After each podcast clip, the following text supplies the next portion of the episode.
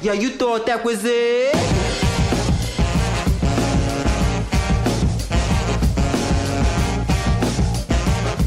Hola, hola, hola. A la última y nos vamos. Espero que todos tengan sus birras preparadas y sus cervezas. Mi nombre es Rosaura Rojas y estoy súper feliz y contenta de acompañarlos nuevamente frente a los micrófonos de este programa. Ahora con formato podcast internacional y con un episodio especial de cuarentena porque ya tocaba, ya tocaba eh, y ese público que escuchan, ese público que escuchan, gracias, gracias, gracias, es obviamente un público falso de edición, la verdad, porque si nos fuésemos a la realidad, yo estoy en mi cuarto eh, totalmente sola, confinada, más triste que el Mickey Mouse cantando Tusa, por ejemplo. Pero si le ponen la canción, le da una depresión tonta.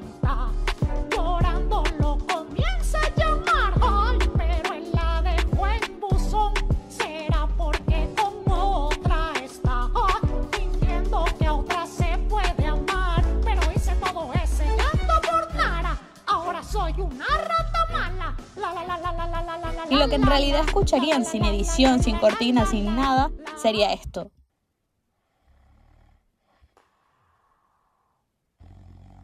Un total silencio. Acompañado, por supuesto, de los ronquidos de mi compañero de piso que se escuchan por toda España. Pero es que ni siquiera, ni siquiera, si hago un chiste malo, y me disculpo por adelantado, ni siquiera escucharán a los, a los típicos grillitos. Esos eh, porque también están en cuarentena o hibernando. Todos los insectos animalitos hibernando para luchar también contra esta pandemia igual que nosotros. Estoy súper feliz de poder hacer este programa con esta producción. Y para los que no conocen de qué trataba la última y nos vamos, puede ser un programa transmitido a través de la Mega 100.9 FM de 8 a 10 de la noche en Venezuela. Me acompañaba David Atías, quien en esta edición especial no pudo acompañarme lamentablemente porque ha estado súper ocupado con su trabajo, pero que manda este saludo. Hola Rosaura, te mando un abrazo súper grande. Estoy muy contento de enterarme que yo sabía que iba a haber alguna especie de justicia poética radial, pudiéramos decir, y que en la última y nos vamos me iba a morir así por así. Y estoy también completamente seguro con lo profesional que eres. Eres una de las personas más creativas que conozco y te lo he dicho en otras oportunidades, que harás de esta segunda versión, de este spin-off, de este 2.0, como lo quieras llamar, una joya y va a ser muy necesario en estas épocas tan difíciles que estamos viviendo. Como me encantaría ser parte, estar allí contigo en los micrófonos, pero bueno, lamentablemente con, con, tanto trabajo se me hace muy difícil, pero no te vas a salvar de mí así tan fácilmente porque voy a estar súper pendiente del programa y te voy a fastidiar siempre por las redes.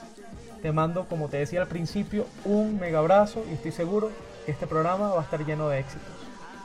Gracias David, te quiero muchísimo y te deseo el mayor de los éxitos en lo que te plantees. Estoy muy feliz de poder reencontrarme con ustedes y les tengo preparado un programa que resume el por qué estamos en cuarentena, acompañado de la sección El Test. Esto es la última y nos vamos y así comienza.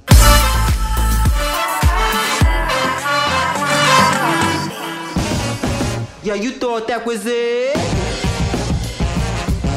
Ajá, y empezamos con la última y nos vamos. Y la pregunta que nos debemos hacer es: ¿por qué estamos en cuarentena?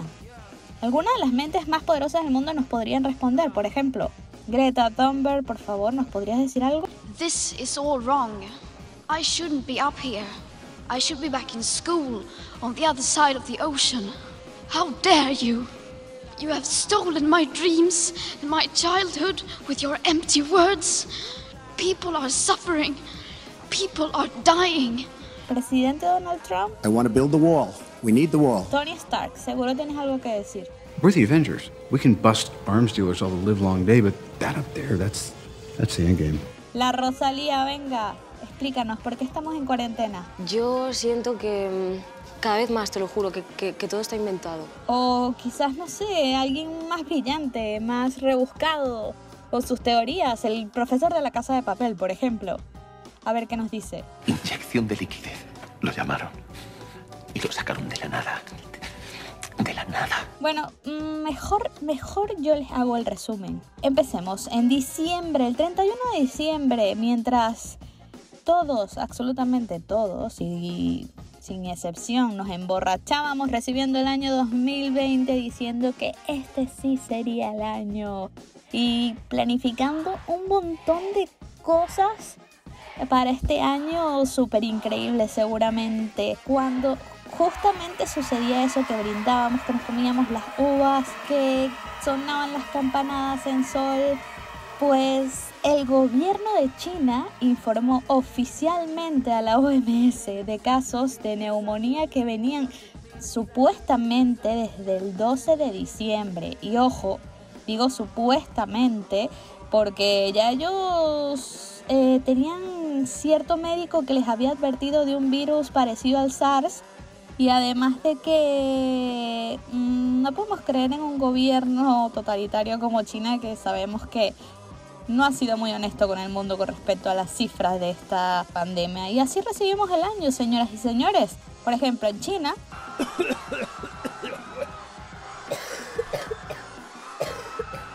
Por ejemplo, en el resto del mundo.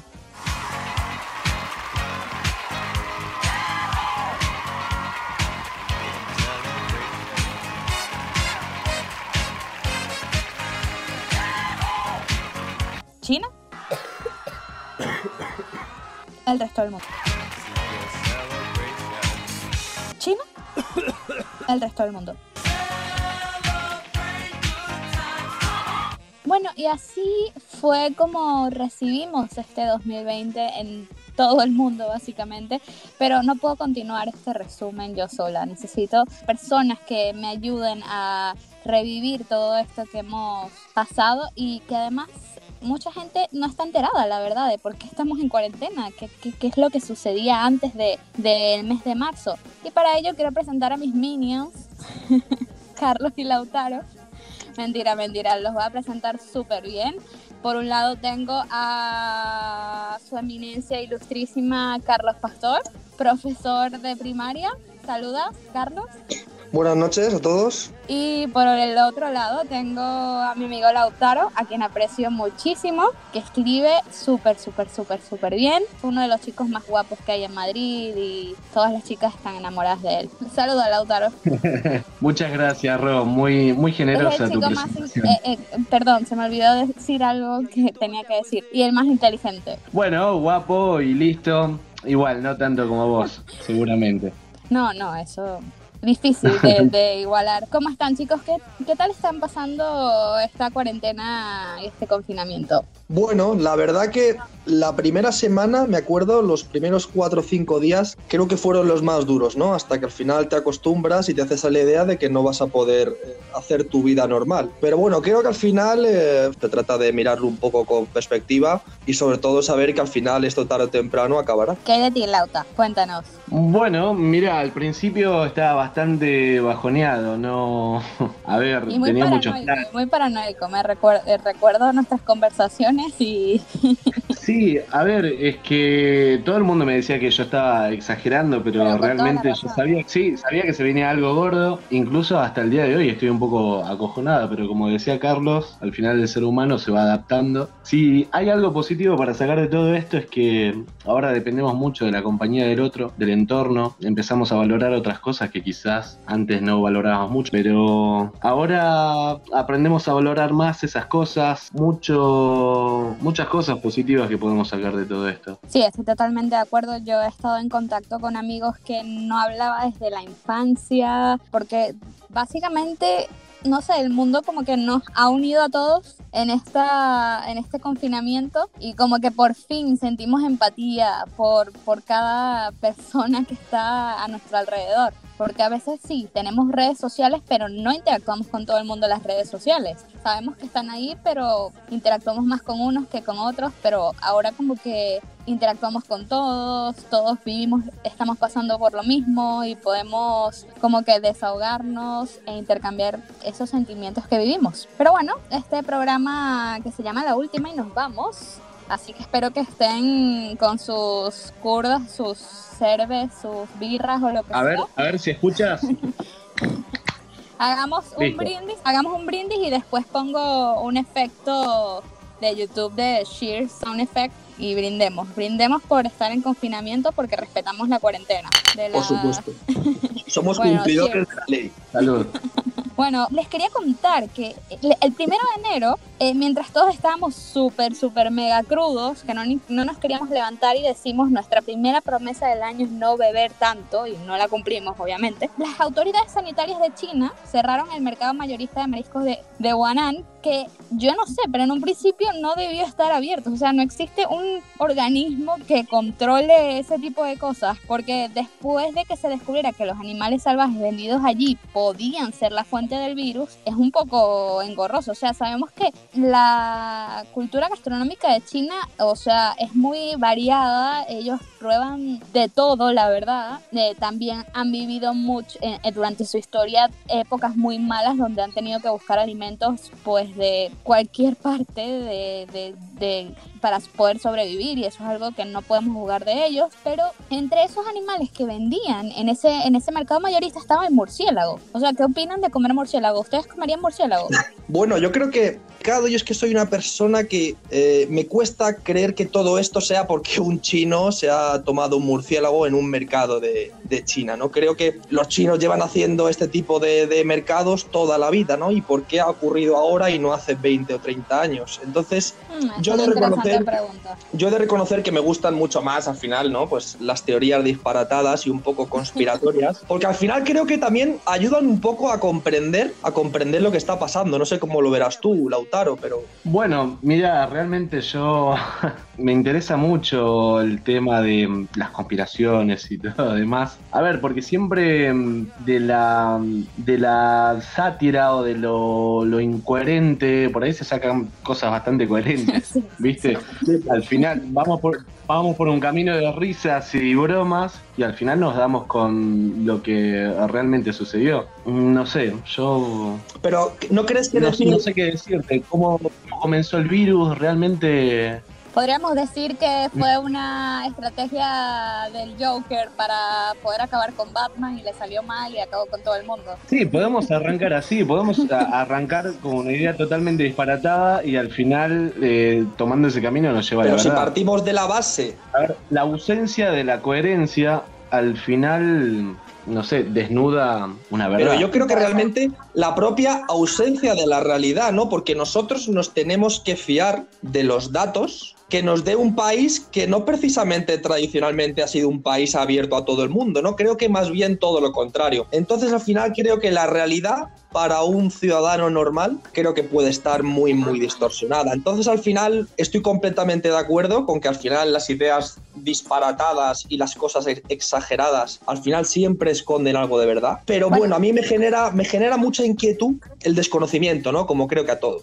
Bueno, al final no sabemos si en realidad fue el murciélago la causa de este nuevo brote de coronavirus, porque el coronavirus ya existía antes, solo que ahora ha mutado a, otra clase. Pero hay que aclarar que estos mamíferos, por ejemplo, se les responsabiliza de otros virus graves como el ébola, por ejemplo, la rabia, el virus de Nipah. Entonces, ¿por qué los ofrecen como alimentos en mercados de un de personas? ¿Por qué te atreverías a probar algo que sabes que provoca este tipo de cosas? O quizás la desinformación sobre la nutrición a nivel mundial está muy mal y no y no lo sabemos y por eso es que ha surgido este este virus. Porque, por ejemplo, por ejemplo, en enero, casi que si con el primer caso de muerte nada más confirmado, Estados Unidos, por ejemplo, comienza a tomar medidas en los más importantes aeropuertos, pero igual tienen el primer caso en ese país. O sea, ¿cómo explican que toman medidas en aeropuertos? Tienen igual un caso en ese país. Yo tengo amigas azafatas que extraoficialmente me han dicho que para esa época ellas tenían su rutina, su, agen- su agenda normal de viaje y no había control en ningún aeropuerto. O sea, era como si nosotros, o sea, puede que haya un error gubernamental institucional en China por no informar perfectamente sobre lo que estaba sucediendo y alertar al mundo de lo grave que era la situación, pero también había un error humano porque subestimamos todo esto, decíamos, eso está pasando en China. Y la verdad es que la gente viaja, la gente se besa, la gente interactúa y pues así se puede propagar cualquier cosa. cualquier Yo creo que ya no es solo fruto del, del desconocimiento que tengamos, es que estoy de acuerdo contigo en lo del error humano, porque al final cuando estás viendo que ocurre en un país, que ocurre en otro, y que encima estaba sucediendo en un país vecino, como es Italia, con el que compartimos gran parte de la cultura, yo también pienso que se ha debido a un error humano, lo que pasa que para poder parar esta situación como, como, se ha parado, requiere de, de pérdidas muy graves, y sobre todo de pérdidas económicas. Entonces yo creo que se ha intentado retrasar, cada país ha intentado retrasarlo un poco hasta que la situación ha sido insostenible y luego evidentemente pues ya pone de manifiesto el sistema sanitario y la capacidad de cada país y la competencia de cada país para hacer frente a una situación como esta. Además es que nos llenaron de cuentos de que no se transmitía de persona a persona y que solo afectaba a los, a los abuelitos, a las personas mayores. Y después fu- mi- fue que vino lo de lavarse las manos, todo eso que tampoco es algo que te, digamos, proteja esencialmente del virus, porque cuando tienes que usar guantes y mascarilla es que lavarte las manos no es suficiente, por ejemplo. Entonces, mm, yo diría que es como la canción de los amigos invisibles.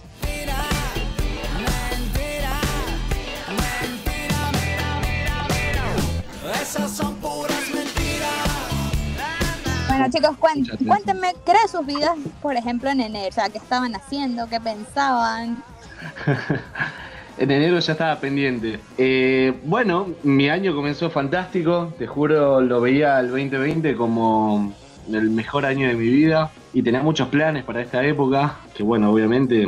Bueno, a ver, son planes que tengo postergados de momento. Claro. Pero bueno, ¿quién se iba a imaginar? O sea, me parece que estamos viendo una película de ciencia ficción, ¿viste? Cada mañana que te despertás y yo, por ejemplo, la ventana de mi piso da al supermercado y veo un- unas colas infinitas, interminables que decís, hostia, pero es algo que no me hubiera imaginado nunca. Para mí eso es normal, o sea, porque llegó un punto en Venezuela que había tanto desabastecimiento que tenías que hacer cola para, no sé, comprar leche o harina o lo que sea. Básicamente en Venezuela llegó el apocalipsis antes que llegara a todo el resto, el resto del mundo, la verdad. Es un caso distinto, este es, esto es un apocalipsis por, por un Eh, virus. eh, bueno, chicos, el 24 de enero se identifica el primer caso de coronavirus en Europa y en Francia. No entiendo por qué tanta, o sea, tanta negligencia en el enfoque informativo, por qué en Europa básicamente se trataba como una gripe más. Yo leí un artículo y no voy a mencionar el medio porque todavía estoy buscando trabajo en medios de comunicación y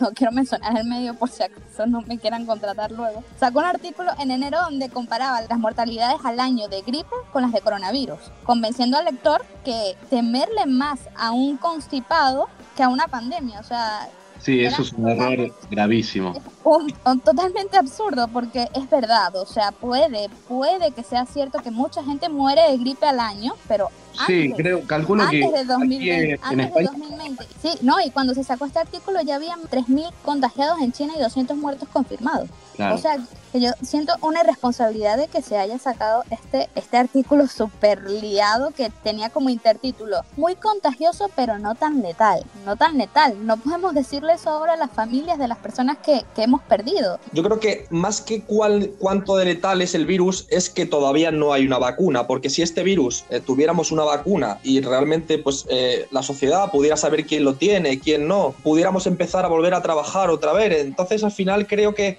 no sé, yo cuando salen los políticos se dicen, no, hemos consultado con expertos, con científicos, ¿no? Y luego al final te das cuenta de que, es- de que ha sido una completa imprudencia. Dices, ¿con qué científicos, no? O con qué expertos eh, consultan. Simplemente es que no había suficientes datos o había mucho desconocimiento en cuanto al coronavirus o nos tenemos que creer que ha sido un error humano y que simplemente es negligencia y fruto, y fruto del, ¿no? del- de una imprudencia. Yo creo que ningún país estaba preparado, ningún estado, a un virus. Nadie se lo imaginaba ni... A ver, yo creo que es, es muy impredecible y aparte estamos viviendo una situación que, que no sé si se habrá vivido en algún momento. Es- y yo creo que muchos de los estados actuaron con negligencia y con errores y con... Pero bueno, partiendo del desconocimiento. ¿Pero tú crees que partiendo del desconocimiento o simplemente intentaron retrasar? Porque al final no nos olvidemos que esto a lo que más afecta es a la economía. Entonces, yo lo que, lo que me inclino a pensar no es que fuera fruto del desconocimiento, sino que fuera fruto de una negligencia. Es decir, vamos a ver hasta cuándo podemos aguantar esta situación, pues sin cerrar comercios, sin cerrar escuelas, sin privar a la gente de sus ¿Sabes lo que trabajos. Claro, es que si partimos de esa idea es totalmente inviable, porque, por ejemplo, si el virus infectaba a, no sé, miles de personas de un momento a otro por eh, mantener los negocios abiertos y la economía que fluya, al final iba a ser igual, en algún momento iba a tener que parar, iban a tener que cerrar las fronteras, los aeropuertos y todos los negocios. Yo creo que no se esperaba que se llegue a una situación tan crítica. Eh, ahora de momento, yo como lo veo el futuro, lo veo bastante, bastante loco. O sea, ni siquiera podemos imaginar cómo va a ser nuestra vida post eh, coronavirus, porque yo creo que nos vamos a empezar a replantear un montón de cosas. Mucha gente ahora se está replanteando un montón de cosas, incluidos los sistemas, eh, el sistema sanitario, a los gobiernos, etcétera. Creo que nunca todo. hemos sufrido una crisis a lo mejor tan grande, sobre todo a nivel global, ¿no? Que afecte a tantos países y países tan diferentes entre sí. Es verdad que la situación es un poco de. no es, no es muy es- esperanzadora, pero aún así creo que al final lo superaremos y saldremos adelante. Sí, por supuesto. Ya de hecho estamos supuestamente saliendo ya algunas empresas, pero sigamos la cronología.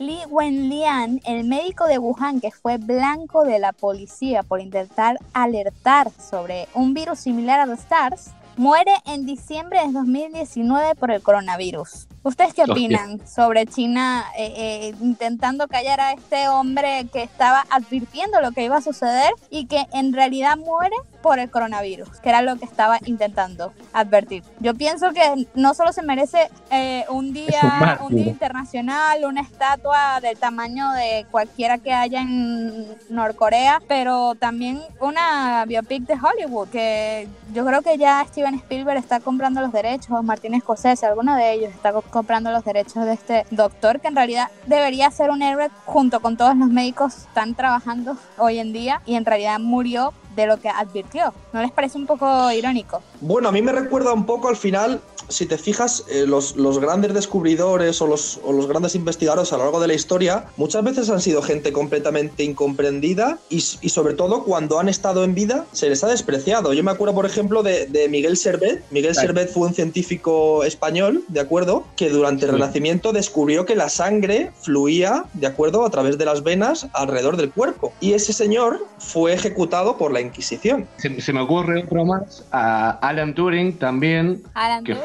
claro. un- un héroe de la Segunda Guerra Mundial y, y, lo, y terminó suicidado, entre comillas, eh, por ser homosexual. Incluso fue procesado dos años. Eh, en mi país, en Argentina, un científico, el que René Favaloro, que descubrió, bueno, que inventó el bypass, también se suicidó con un disparo al corazón. eso, verdad? Por, um, es súper curioso. Bueno, en la historia de la humanidad tenemos muchos ejemplos. Sí, sí, totalmente. ¿Y qué opinan de la labor de la OMS? Porque, por ejemplo, el 11 de febrero de 2020 la OMS nombra el coronavirus como el COVID-19. O sea, es como que, imagínense a la OMS reunidas en, un- en, en una sala de conferencias, eh, todos ahí reunidos y tal. Y bueno, eh, ya el coronavirus forma parte de nuestra sociedad. Creo que debemos cambiarle el nombre. Eh, además, tenemos un socio que nos eh, patrocina cada año cierta eh, industria cervecera que tiene...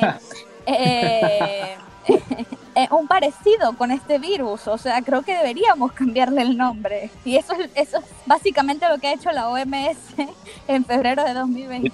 Es horrible. ¿Ustedes qué opinan? ¿Creen que mi teoría conspirativa sobre el cambio del nombre del coronavirus a COVID-19 es, es propio o, Es- pues, Pues está- está escucha, yo, yo me lo creo, ¿eh? Yo creo que al final cuando acabe todo esto, ¿qué te piensas? ¿Que, que las campañas de publicidad y de marketing no van a explotar todo este tema? Y al final todo un poco responde a, ¿verdad? A, a marketing, a cuestión de, no sé, de, de apariencias. Entonces yo ya me creo todo. A mí me gusta creerme todo. Yo soy un fan de, de- de- intentar creer un poco de, de todo, ¿no? Me encanta. ¿Le pondrían, le, le pondrían a su primogénito COVID-19? No, a ver, a lo mejor a mi primogénito no, pero a un perrillo a lo mejor, o a un gato, ¿no? Un hámster, Un hámster, sí. Un conejillo de India. O un- como un periquito, todos por ejemplo. Hasta ese momento. Bueno, hay algo súper mega importante que hizo cambiar por completo el pensamiento de la humanidad y es que la cifra de muertos ascendió a los 1500 en todo el mundo. Pero, pero, pero, pero, nuestro Tom Hanks y su esposa, Rita Wilson, se encuentran aislados en Australia tras haber dado positivo y el mundo comienza a preocuparse. El mundo comienza a preocuparse. Ay, no me Si le- jodas. si- si le Encima es un tío que es un tipo súper legal. le dio a Forrest Es Gump. un tipo que siempre hizo de bueno, cuando no hizo de bueno Joder. hizo de tarado. Tom Hanks es como una persona, te relajás, ¿viste? Nunca le pegó a Bueno, su claro, que mujer. sepamos, ¿no? Que sepamos. Bueno, que, que sepamos. Sí. Como presidente. Tom Hanks no podría sé. ser el típico Sí, tío, a lo mejor, que un día se carga a toda su familia, ¿no? Y los vecinos dirían, pues este tío siempre saludaba, era un tío majo, nunca me lo hubiera esperado, ¿no? Es ese tipo de, ese tipo de persona. Sí, total, total, total. Y es que no podemos perder a Tom Hanks. O sea, imagínense. No, escucha, Imagínense. eh, Es nuestro Tom Hanks. Joder, ahora no no- podemos tomar en serio lo, de- lo del virus. Todavía no superamos la muerte de Wilson. Escucha. La, la desaparición de Wilson en, en aquella película del náufrago yo con- de. ¿por cuántas vidas cambiaríamos a Tom Hanks, no? Esa es la pregunta, ¿no? ¿Por cuántas vidas Claro, ¿no? cambiaríamos? O sea, Tom Sí, Hanks- Es que mucha gente, mucha gente se dijo, ya va, si le dio a Tom Hanks, es Tom Hanks, me puede dar a mí, tengo que entrar en, en confinamiento, Sí. en, en cuarentena, no Pero hay una pequeña diferencia, yo creo, entre que le dé a Tom Hanks y te dé a ti, ¿no? Porque Tom Hanks, eh, evidentemente, con todos los recursos que tiene, creo que va, va a poder acceder a mejores servicios. sobrevivir, sí, sí. Ya, ya, ya, ya de hecho, gracias a Dios está de alta y, y de hecho tenemos un mensaje exclusivo para la última y nos vamos, de, de Tom Hanks. Escuchemos, Ah, sí. Hey, La última y nos vamos. it's me, your old pal. It is a strange time to try and be funny, but trying to be funny is La última y nos vamos. this whole thing. So we thought, what the heck? Let's give it a shot. Well, I have been the celebrity canary in the coal mine for the coronavirus. Now, I was uh, diagnosed back in March with the coronavirus. I was first diagnosed down in Australia. But now my wife and I are we're doing fine, we're doing great. We're hunkered down like all of us should be and in fact, stay safe. We are in this for the duration and we will get through this together. Ya vieron, ya escucharon a Tom Hanks que está perfectamente, perfectamente. En Ah, es- es increíble. De paso nos manda saludos a nosotros. Eh, continuamos el 22 de febrero. 11 localidades del norte de Italia quedan totalmente aisladas, lo que supone alrededor de 50.000 personas. O sea, tenemos al lado a Italia, está completamente aislada por el coronavirus y nosotros celebrando la octavita de carnaval.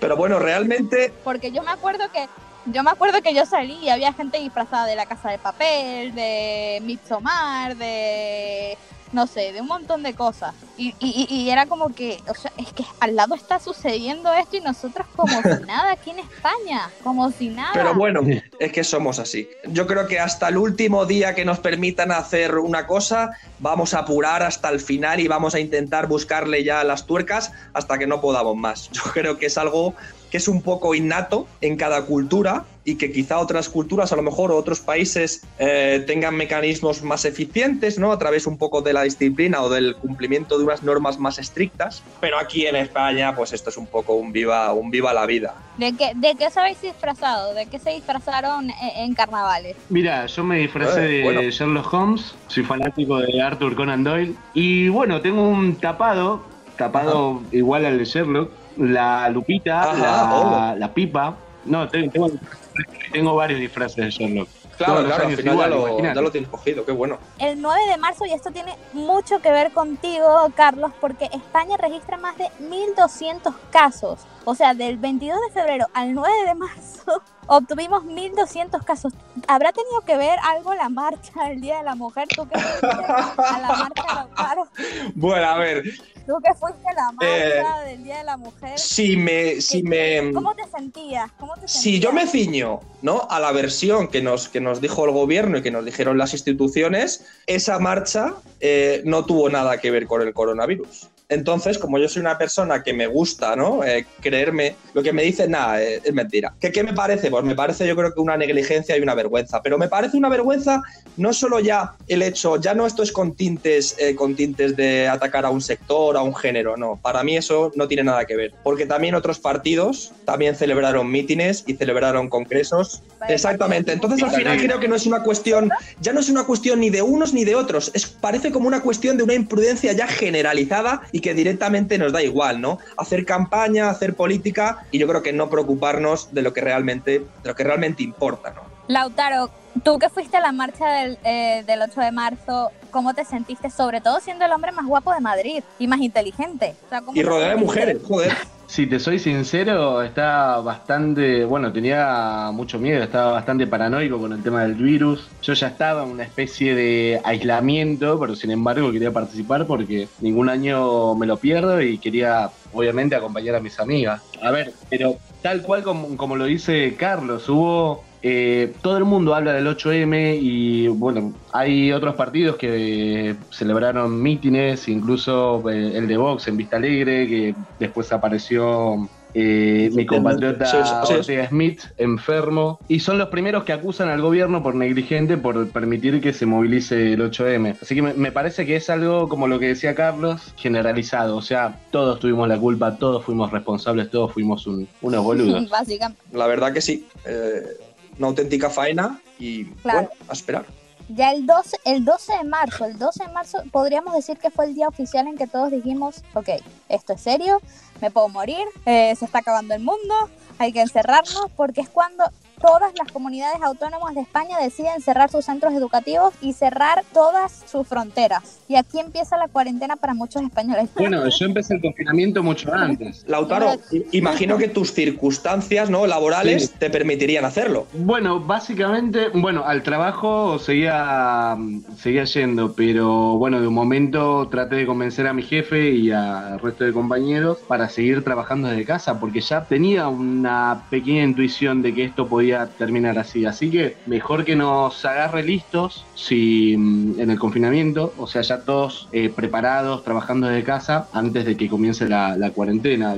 Sí, por supuesto, pero ¿no crees que eso al final es algo que tú, pues a lo mejor has podido, ¿no? Has podido llevar a cabo, pero imagínate una persona, pues eso, a lo mejor un profesor, ¿no? O una persona que trabaje en un bar, que tenga que ir a trabajar de manera presencial y no pueda trabajar desde casa. Entonces, este virus lo que hace es que es algo completamente discriminatorio, ¿no? Porque al final, evidentemente, golpea más a unos oficios y a unos trabajos que a otros. Exactamente, mira, hay, hay una frase que se está usando mucho ahora, que, que la odio, la detesto, que cuando llueve No, nos claro. mojamos todos, y no es así, en ningún sentido es así, porque hay personas que, por ejemplo, los autónomos o mm, estudiantes o profesores como Carlos, hay muchas personas que esto los jode de una manera, por más que surja lo del ERTE, surja, hay pequeños comerciantes también que se ven afectados, hay, hay una infinidad de personas que la están pasando mucho peor que otras, por eso no, no coincido cuando, y odio tanto cuando dicen No, que el virus no distingue entre clases, también, también es una mentira, una, una mentira más grande que, no sé,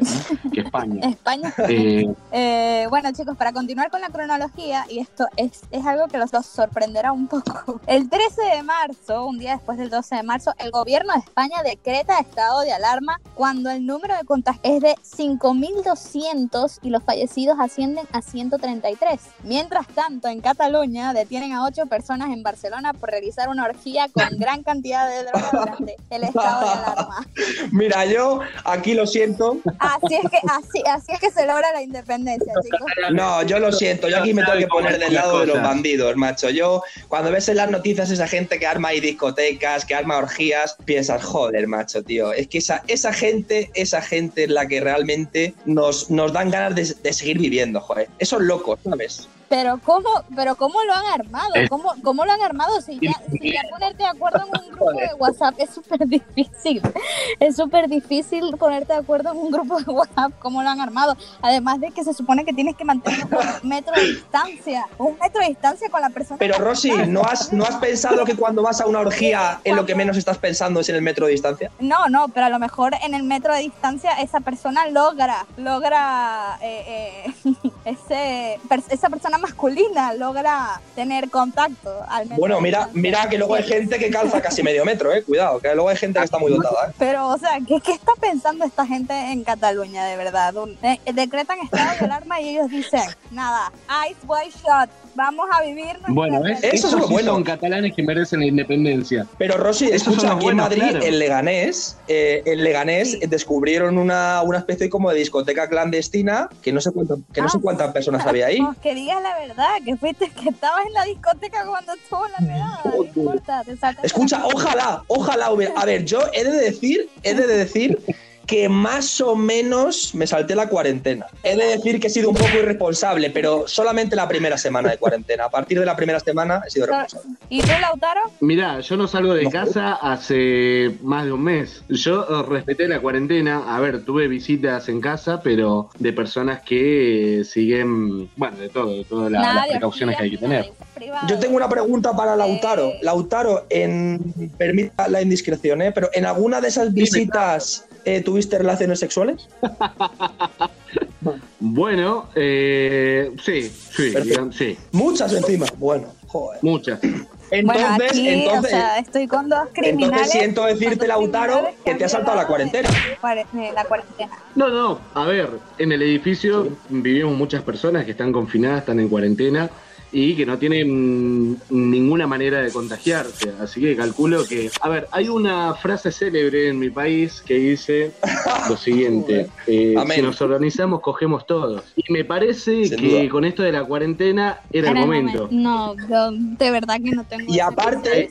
El día es hoy, no mañana. Y aparte, mañana estás, será estás imposible. siendo Nadie más se prudente porque cosas. recibes a la gente en tu domicilio, no te desplazas. Así que luego, a nivel, ¿no? A nivel mental, te sientes bien. Exacto, por supuesto, claro. Yo, No, de casa ni- no salí. eh, eh, ¿Pagarían los 600 euros por saltarse la cuarentena y...? y- Muy bien tendría que follar. Es verdad. También te digo una cosa, ¿eh? Ahora mismo, hablando de eso, después de tanto tiempo sin, eh, habría que verse, ¿no? Habría que ver si no, si, si no hemos perdido facultades. Joder, bueno, hay Yo que creo que practicar. no, yo creo que yo creo ¿No que eso es un aprendizaje que eh, no se te ¿Tú va. crees? No se te va. No, no. Ah, bueno. Hay, Ah, hay personas que nacemos con un talento perdónenme, yo es que en mi caso lo mío ha sido trabajado, ¿eh? Yo, la verdad que Ah, el tuyo es empírico, el tuyo es Exactamente. talento Lo mío es el de nosotros es ensayo, talento error. innato. Ah, no, el de nosotros es talento innato. Por- hay que reconocer muchas cosas porque tenéis, tenéis descaro y un poco de poca vergüenza, ¿eh? Hablando así un poquito con respeto. Bueno, los dos tenéis poca vergüenza porque los dos os Sí, habéis claro. saltado la No sé. cuarentena. Así que ya, los dos tenéis poca vergüenza. Y bueno, el 20 de marzo España registra 19.980 contagiados y 1.002 personas fallecidas. Italia se convierte en el primer país del mundo en superar a China en número de Bah. víctimas mortales. Italia suma 3.405, mientras que en el país asiático la cifra era de 3.250. O sea, ya en Europa ya se estaba superando eh, lo que era la cifra del virus en el país. Mira, mira como diríais, O sea, como diríais en, en vuestro, en vuestra tierra, váyanse a cagar. ¿Quién coño se va a creer que va a haber más casos en Italia que en China? ¿De verdad? ¿La gente se cree eso? Yo sí creo, yo sí creo que pueda, pueda ser cierto, porque como veníamos discutiendo anteriormente, ignoramos mucho el caso, las farmacias eh, cuando llegó el virus a Europa estaban desabastecidas de lo Pero que era Rosy, necesario ¿no te para parece, ¿no te parece que es mucho más fácil que en China, con que coges una ciudad normal que tiene, o, que tiene 50 millones de habitantes, que tiene la población de España, en los mercados que hay, con las medidas que hay de higiene, ¿no te parece que es mucho más fácil que se propague en un país así y que evidentemente haya más muertos? No, bueno, o- o- obviamente China no ha sido Sí, no, honesto sí. con el mundo con respecto a las víctimas y el nivel de, de contagiados que, que había sobre el coronavirus. Eso, eso ya es algo que hasta la persona más Eso es ingenua sentido del común. mundo lo sabe. Es sentido común, exacto. Mientras tanto, en Latinoamérica, en América Latina, los tres países con más casos reportados hasta ahora son Brasil, Chile y Ecuador. En Venezuela se reportaron los primeros casos del 13 de marzo, según información aportada por la administración de Maduro, la cual mm, tampoco es muy confiable, que digamos. y No bueno, se trató de para pasajeros que llegaron a Venezuela procedentes de España e Italia. Y claro, un gobierno totalitario y Claro, narcotraficante creer- como el de Maduro aprovechó este caso de coronavirus para prohibir circulación entre estados, cierres de espacios aéreos, restricción de despacho de gasolina para las personas que necesitaban desplazarse. En Venezuela el transporte público es fatal, es fatal. O sea, si no tienes un coche o no tienes un carro, es muy difícil trasladarte de un sitio a otro. Además que es súper inseguro en Caracas tomar el metro después de las 5 o 4 de la tarde. Entonces, imagínense una persona que necesita trasladarse a un hospital o lo que sea y no tiene gasolina. Es algo... eh, en Venezuela sería un caos que tuviésemos el nivel de cifras que tenemos actualmente ahorita en España, porque no tenemos ni salubridad pública para combatir esto. Tenemos muy buenos profesionales médicos, pero eh, sería un caos total. Acabaría con el país entero. Al final, eh, eh, nosotros los países occidentales no podemos ni concebir, ¿no? Ni, ni siquiera imaginarnos por lo que podría pasar la gente, ¿no? Si estuvieran en una situación parecida a la nuestra, ¿no? Porque allí, evidentemente, pues partiendo de la base de que todo está podrido desde la raíz, por desgracia, un país tan maravilloso como ese, pues ya realmente nada te sorprende, ¿no? Y entonces al final, lo único que te queda es antiguarse y rezar a los dioses para que a esa pobre gente no le pase. Bueno chicos, ya hemos como que demostrado por qué estamos en cuarentena. Ya la gente puede estar un poco más informada porque antes entraron a la cuarentena y era como que ajá por el coronavirus. Pero ¿qué había pasado antes del coronavirus? Ya lo hemos discutido. ¿Algún pensamiento final positivo que podamos sacar de todo esto?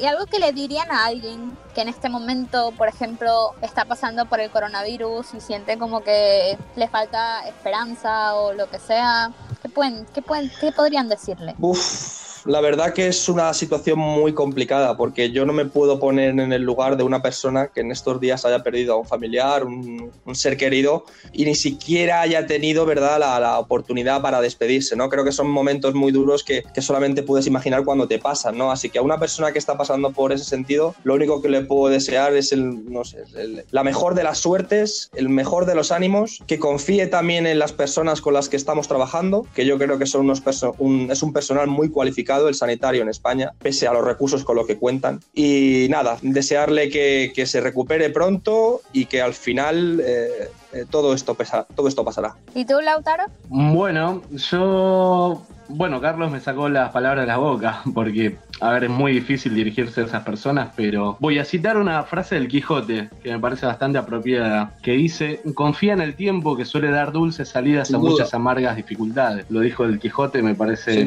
muy apropiado para momentos Bueno difíciles. chicos, gracias por acompañarme en este episodio especial de cuarentena de la última y nos vamos. Espero que se hayan tomado su birra. Mientras hablábamos, los he No. denunciado, por supuesto, con la policía por haber saltado la cuarentena. Demuéstralo, demuéstralo. Tengo la prueba. y bien merecido. Y es, y es por, por envidia, ¿saben? Claro, chicos, chicos, muchas gracias por contemplado. haberme acompañado en, en este podcast. Espero que lo hayáis disfrutado. Espero que las mismas personas que escuchen esto, que nunca sé quiénes son, la verdad, pero siempre están ahí opinando, juzgando, escu- escuchando, que lo aprecien, de verdad, que aprecien vuestras opiniones como personas normales, que no tienen nada que ver con política, ni con sanidad, ni con nada, sino que son dos seres que forman parte de la sociedad, que no tienen algún poder ni nada, pero tienen voz y pueden decir lo que piensan y eso era lo que quería, como que darle voz a quienes pueden tenerla y que hablemos de esta situación por la que todos estamos pasando. Pero antes de despedirme quiero recordar la canción que nos hizo caer en, en conciencia sobre el coronavirus, tanto al gobierno como a las instituciones, como a los civiles, como a todo el mundo. Coronavirus, coronavirus, lávense las manos, háganlo seguido. Coronavirus, coronavirus, pónganse las pilas en lugares concurridos. Coronavirus, coronavirus, no se toquen la cara, evítenlo amigos. Coronavirus, coronavirus, usan desinfectante, ese es muy Muchas gracias chicos por haber estado. No, muchas gracias a vos, Ro. La pasé espectacular. Me tomé tres cervezas, pero te agradezco mucho por la invitación. Perfecto. En mi caso diez. era mi primera experiencia en un, en un podcast, me lo he pasado increíble. Aparte, yo siempre lo digo, para mí las opiniones que más me interesan son las de la gente más cercana a mí, la de la gente de la calle, la persona que trabaja, la persona que estudia, la persona que no tiene intereses en una cosa u otra. Entonces, me ha encantado, la verdad, este tipo de, de formato y estoy seguro que podremos eh, seguir en contacto y tomarnos algo. Seguro que sí. Un saludo Un abrazo para y un todos. gran abrazo. Chao. Espero que salgamos de esto Chao. pronto.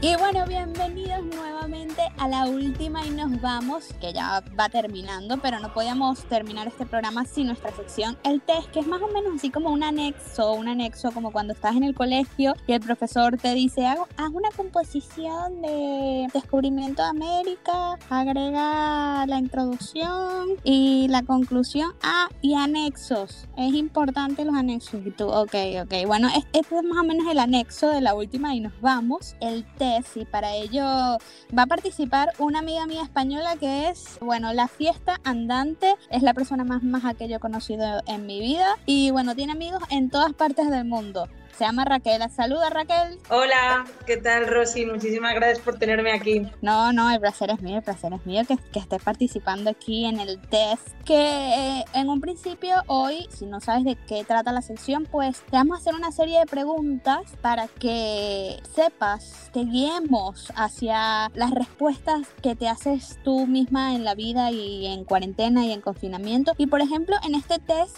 vamos a saber si eres capaz de sobrevivir a un apocalipsis. ¿Crees que seas capaz? Esperemos que sí. Si ya estamos superando esta, yo creo que el apocalipsis puede ser fácil. Vale, bueno, bueno, vamos a comenzar. Primera pregunta, ¿cuál de estas películas sobre el fin del mundo te parece más exageradamente irrealista? El planeta de los simios, porque claramente si vamos a ser superados por otros mamíferos o seres vivos, serán los perros, porque son claramente mejor, mejores personas que nosotros. Bueno, personas no, animales.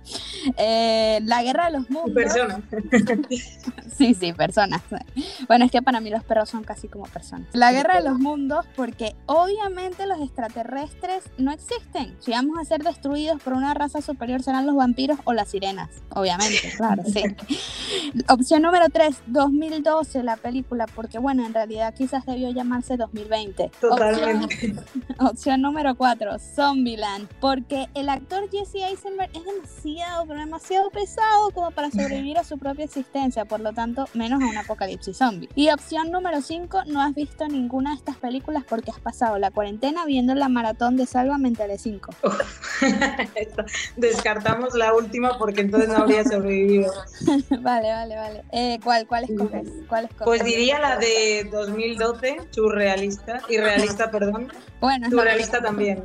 Vale, 2012. Vamos con la pregunta número 2. ¿Con cuál, así que tienes que escuchar muy atentamente, ¿con cuál de estos supuestos videntes y profetas crearías una nueva religión? ¿Monividente? Pero ve y visualizo en el mes de abril un meteorito. señores. La caída de un meteorito cerca de Rusia o cerca de Asia. Pero sin consecuencias graves. Nada más el puro susto. Bueno, ¿De acuerdo? Ya sabes, va a caer un meteorito, pero Va, de, nada más. de momento veo que no ha caído Rusia, pero bueno, parece un accidente porque no, no ha dicho que va a pasar nada realmente. Vale, vale. Eh, la guía espiritual Nube de María. Vamos a ver. ¿Escuchemos? Ah. Y es lo que les pasa a todo el mundo. Lo he ido diciendo y piensan, está la nube, eh, ese momento de espiritualidad que vamos a vivir, que todas las almas seamos de color negro, blanco, eh, eh, chinos, de lo que sea. Bueno, pues como ella dice, todo el mundo lo va a vivir, no sé, de momento no llega a ese momento. A, a mí lo, a mí lo que me causa risa de esta guía espiritual es que para ella eh, hay un color llamado chino. O sea, Total. eh, no sé en qué gama de color, eh, cuando vaya a pintar mi casa, por favor me da el color chino. Por favor. No, no, sí. Sí, sí. Ella los chinos y luego todos. Opción, opción número 3, el profeta Reinaldo dos Santos. Escuchemos. Les voy a decir a ustedes qué es lo que hay que hacer para que esta pandemia se acabe, se termine. Ahí, mira, tres científicos, esos tipos, esos tipos barbones ahí que no, que no se bañan, que son como Einstein, que no se peinan también, pero que son inteligentes. Esos tipos, hay que sentarle una mesa, darle los recursos a él, un par de tabaco cubano, hay que poner esos tipos ahí y decir, mira, compadre, de aquí tú me sales con una cura de eso. Yo quiero un test, un aparatito chiquitito que se lo pueda poner en la boca de una persona e identificar quién está enfermo y quién no está enfermo. Y se puede hacer, hay tecnología hoy capaz de hacer eso. Busque, tiene que ser un aparatito como el de embarazo, que una persona ponga en la boca y se pueda comprobar, que se pueda identificar. Eh, Yo, yo, o sea, esto es muy personal, pero yo no sé si te has hecho pruebas de embarazo. Yo la verdad es que en mi vida nunca, pero eh, creo que las pruebas de embarazo en realidad tienes que eh, orinar encima, no meterte en la boca, ¿no? Tengo entendido. Tengo Pero se ve que por pedir no, no hay límite con la imaginación, entonces él puede conseguir lo que quiera. Ya, ya, hasta las pruebas de embarazo que eh, creo que ha confundido con termómetros. Y bueno, la opción número 5, la opción número 5, ¿sabes que Últimamente salen noticias de que los Simpson predijeron tal cosa. Los Simpson predijeron, entonces bueno, ya son, además de dibujos animados o una serie cómica, también son profetas, básicamente. Entonces, escuchemos el audio de los Simpsons para saber. Y pido ante el pergamino sagrado que si revelo los secretos de los magios se me hinche el estómago y se me caiga todo el cabello de la cabeza, así sea. Eres el elegido, el que el pergamino sagrado predijo que nos conduciría hasta la gloria. Vamos a la cima del monte Springfield para la coronación. Retiren la piedra de la vergüenza. Y pónganle la piedra del triunfo. Bueno, Qué buena eh, muy muy clásica y a Homero jurando que se le va a caer todo el cabello y casi ni siquiera tiene cabello. Pero bueno, ¿con cuál de estas opciones te quedas para, para crear una nueva religión? Monividente, la guía espiritual Nube de María que, que ha creado un nuevo color chino, el profeta Reinaldo Santos con las pruebas de embarazo que te metes en la boca o los Simpsons que son los nuevos profetas dibujos animados. Bueno, puedo decir que la decisión está muy difícil y la competencia muy alta, pero creo que me quedaría con el brasileño, el profeta Reinaldo dos Santos, porque bueno, es el que está dando mejores soluciones en estos momentos de cuarentena y además se ve que es bastante avanzado y que se le da muy bien pedir, entonces ojalá que le hagan caso y, y encontremos este termómetro desde embarazo y analizador del coronavirus, todo unido. sí, próximo test de embarazo que también te dice si tienes coronavirus. Este es patrocinado por... bueno, vamos con la tercera pregunta, muy importante. Si pudieras escoger un lugar del mundo para sobrevivir, ¿cuál sería? Guyana, país mejor conocido como el Silent Hill de Latinoamérica y que seguro no conocías hasta que te lo nombré. Opción número dos, Australia porque parece bastante alejado de todo y los Aussie surfistas no están nada mal para continuar procreando la raza humana. Japón, porque en cualquiera de los casos tienes a Goku, Vegeta, Naruto, Sailor Moon y Pikachu para salvar. Tailandia porque no está mal, un lugar paradisíaco para pasar tus últimos días, por supuesto antes de que venga un tsunami. O Venezuela porque vivir ahí es básicamente como vivir el apocalipsis y entonces te serviría de mucha experiencia para tu supervivencia. Bueno, pues partiendo, sí, bueno, Guayana eh, o Guyana, Si, no me, si no me equivoco, al oeste con Venezuela y Brasil. Es verdad que nunca he estado. No, es, no existe, no existe. Ese país está en el mapa, pero no conocemos a nadie de ahí. ¿Tú conoces a alguien de Guyana? De, no, no ha podido contarme cómo va la situación. Bueno, ¿qué te parece Australia, Japón? Mm, Yo diría que tal vez Australia, porque creo que si comparamos con Europa y Latinoamérica están bastante mejor. Di la verdad, di la verdad. ¿Te ha convencido que, que esos surfistas no están nada mal para continuar procreando la raza humana? Si puedo, terminar muriendo surfeando en esa situación, está bien. Yo vale, lo reconozco. Vale, vale, viene otra pregunta de audio y es así, ¿cuál de estos líderes mundiales escogerías para liderar el nuevo mundo luego del apocalipsis? Primera opción, Pablo Iglesias, vicepresidente de España. Discuto en la televisión, pero yo creo que fachas no faltan en este país, incluso en este pueblo. Quizá cuando acabemos en esta charla, en lugar de mariconadas del teatro, nos vamos de cacería a Segovia a aplicar la justicia proletaria, que es lo que se merecen unos cuantos. El que no me haga caso, pues cacería. Eh, segunda opción, Lenín Moreno, presidente de Ecuador. Facilidades, facilidades y terrazas para los enamorados, para que los niños y jóvenes puedan hacer el amor, los niños el amor a los demás, para que los niños y jóvenes puedan hacer el amor y el novio y la novia pasearse también por acá. No faltaba más. del amor después del apocalipsis. Bueno, eh, es, es alguien que tiene visiones de cambiar también la ideología ética de las personas, ¿no? Y bueno, opción número tres, Andrés Manuel López Obrador, mejor conocido como ALO, presidente de México. Ya, al carajo, la delincuencia. ¡Fuchi! ¡Bácala! Es como la corrupción. ¡Fuchi! ¡Bácala! que se porten bien porque hacen sufrir mucho a sus mamás. Bueno, al menos Andrés Manuel López Obrador eh, está supuestamente en contra de la, de la delincuencia y la corrupción. Me, me cuesta imaginar un presidente o algún político metido, no metido en corrupción, pero... A mí también. pero bueno, eh, y tam- eh, última opción, el presidente de China, Xi Jinping, 我们还活着呢我也祝愿世界各国各地区的朋友们万事如意，天道酬勤，日新月异。二零一七年，我们召开了中国共产党第十九次全国代表大会，开启了全面建设 社会主义现代化国家新征程。 Bueno, Eh, la parte final me ha convencido, la verdad. Sí, sí, sí, totalmente. De hecho, nos estaba explicando cómo hacer la vacuna para el coronavirus, pero lamentablemente no contamos con ningún traductor de mandarín. Así que básicamente lo dejamos hasta ahí. ¿Cuál de estas opciones sí. escoges para liderar el nuevo mundo después del apocalipsis? Que viendo el panorama y bueno, dejándome llevar por cada uno de, de los que han dicho estos líderes, yo creo que entonces elegiría la frase final de Obrador cuando dice que portemos bien porque hacemos sufrir mucho a nuestras mamás. Entonces, bueno, yo creo que ahí ha sido un principio ético mundial, pero es una frase que al final deberíamos todos de cumplir. Yo creo que lo que diga una madre va, va a ir bien para todo el mundo, que nos lo apliquemos. Entonces, si nos podemos basar solo en esa frase, creo que de todo lo que ha dicho cada uno, tengo fe en que podría liderar entonces con Obrador por esa frase.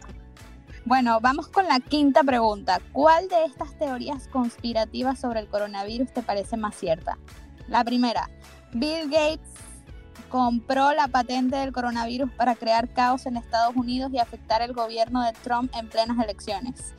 Número dos, es un virus inventado por los medios que se contagia más rápido leyendo noticias que de persona a persona. Número 3. Como a Thanos, el villano de Marvel, le falló el guantelete del infinito, se creó este virus para acabar con media población de la Tierra.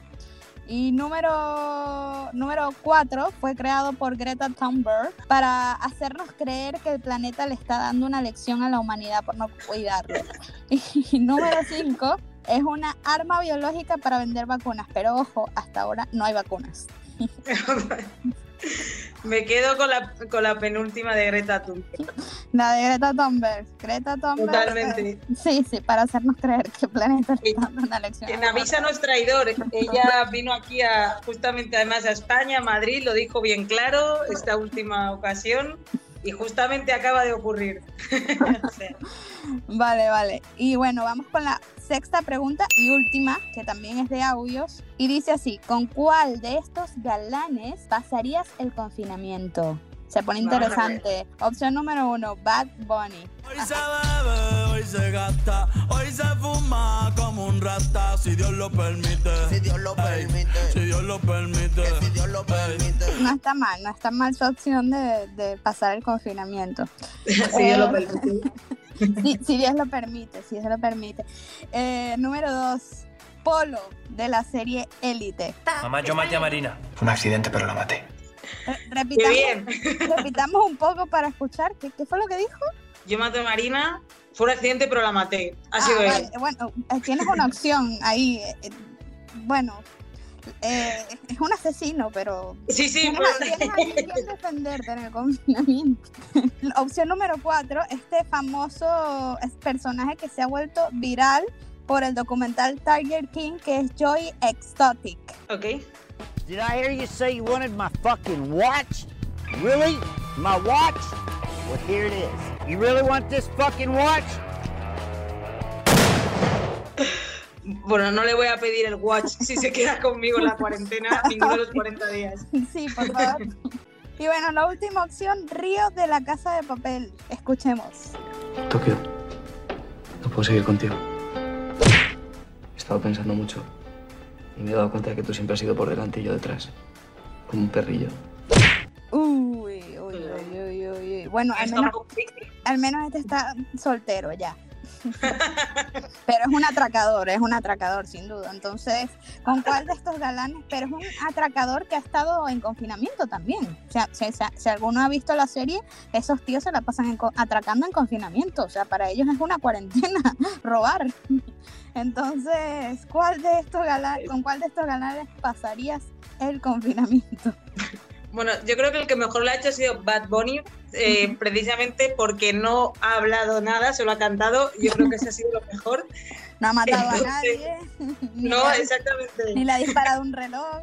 ni tiene Solo una- ha que, que bebamos y fumemos y no hace daño a nadie. Así que entre eso y que puede cantar y se puede janguear en la casa, Bueno. diría que Bad Bunny. Si Dios lo permite. Eso, ante todo. Bueno, vamos a, a ver nuestra máquina que calcula todas estas preguntas que te hemos hecho para saber si podría sobrevivir al apocalipsis. Vamos a esperar a nuestra máquina que, que haga los resultados.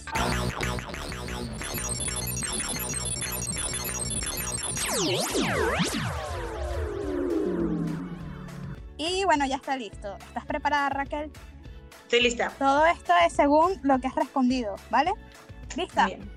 Querida amiga Raquel, lamento decepcionarte, pero es muy poco probable que sobrevivas a un apocalipsis porque como bien sabemos, solo las cucarachas, especialmente las voladoras, quedarán vivas para dominar el mundo y ya tú fuiste una cucaracha en tu vida pasada, según tu carta astral que también es analizada por este infalible test. Además, aunque no seas un gato, has gastado más de una vida en esta cuarentena y confinamiento. Es decir, cuando salgas no tendrás 27 años, sino 47 años. Y lo que te recomiendo ya a esta edad para poder sobrevivir es comer sano, no ver Telecinco, salir a tomar religiosamente una caña al día y dejar de usar Tinder para conocer chicos porque te aseguro que después de la cuarentena habrá una lista esperándote fuera de casa con toda seguridad. ¿Qué te ha parecido? Excelente, la mejor noticia que me han dado en la vida. ¿Te ha gustado participar en el test? Me ha encantado, Rosy. Bueno, espero que así sea y bueno, que salgamos pronto de este confinamiento. Muchísimas gracias por participar, Raquel. Muchas gracias a ti, Rosy. Un beso gigantesco. Otro para ti. Nos vemos pronto.